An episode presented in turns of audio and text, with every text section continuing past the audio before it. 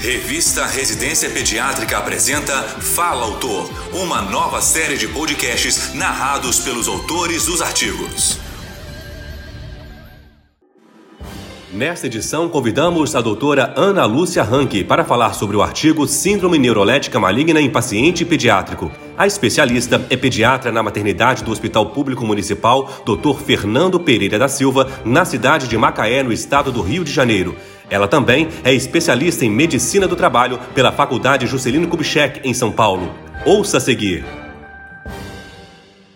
A intoxicação por antipsicóticos é crescente no meio pediátrico, devido ao aumento de prescrições destes nos últimos anos. Por isso, a necessidade de falarmos sobre a síndrome neuroléptica maligna. O artigo Síndrome neuroléptica maligna em paciente pediátrico relata o caso de uma criança admitida no pronto-socorro com contratura muscular em região cervical, cianose central, disartria, história de hipertermia e taquicardia. Estes sintomas extrapiramidais se deram após o uso de risperidona por recomendação médica para tratamento de transtorno de déficit de atenção com hiperatividade. Porém, houve um erro na dose administrada, o que acarretou na intoxicação não intencional. Por 48 horas após a admissão hospitalar, onde foram instauradas medidas de suporte, suspensão de medicação e observação rigorosa, o paciente continuou apresentando os sintomas extrapiramidais. Após a resolução completa do quadro, foi reavaliado pela neuropediatria e recebeu alta. O paciente está em acompanhamento pelo ambulatório de neuropediatria. Seja intoxicação acidental ou não, a síndrome neuroléptica maligna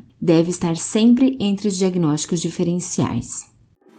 Essa foi a doutora Ana Lúcia Rank expondo sobre o artigo Síndrome Neurolética Maligna em Paciente Pediátrico. Para ouvir todos os podcasts, acesse a página da revista Residência Pediátrica na internet. O endereço é residenciapediatrica.com.br barra mídia barra podcast. Residência Pediátrica, a revista do pediatra.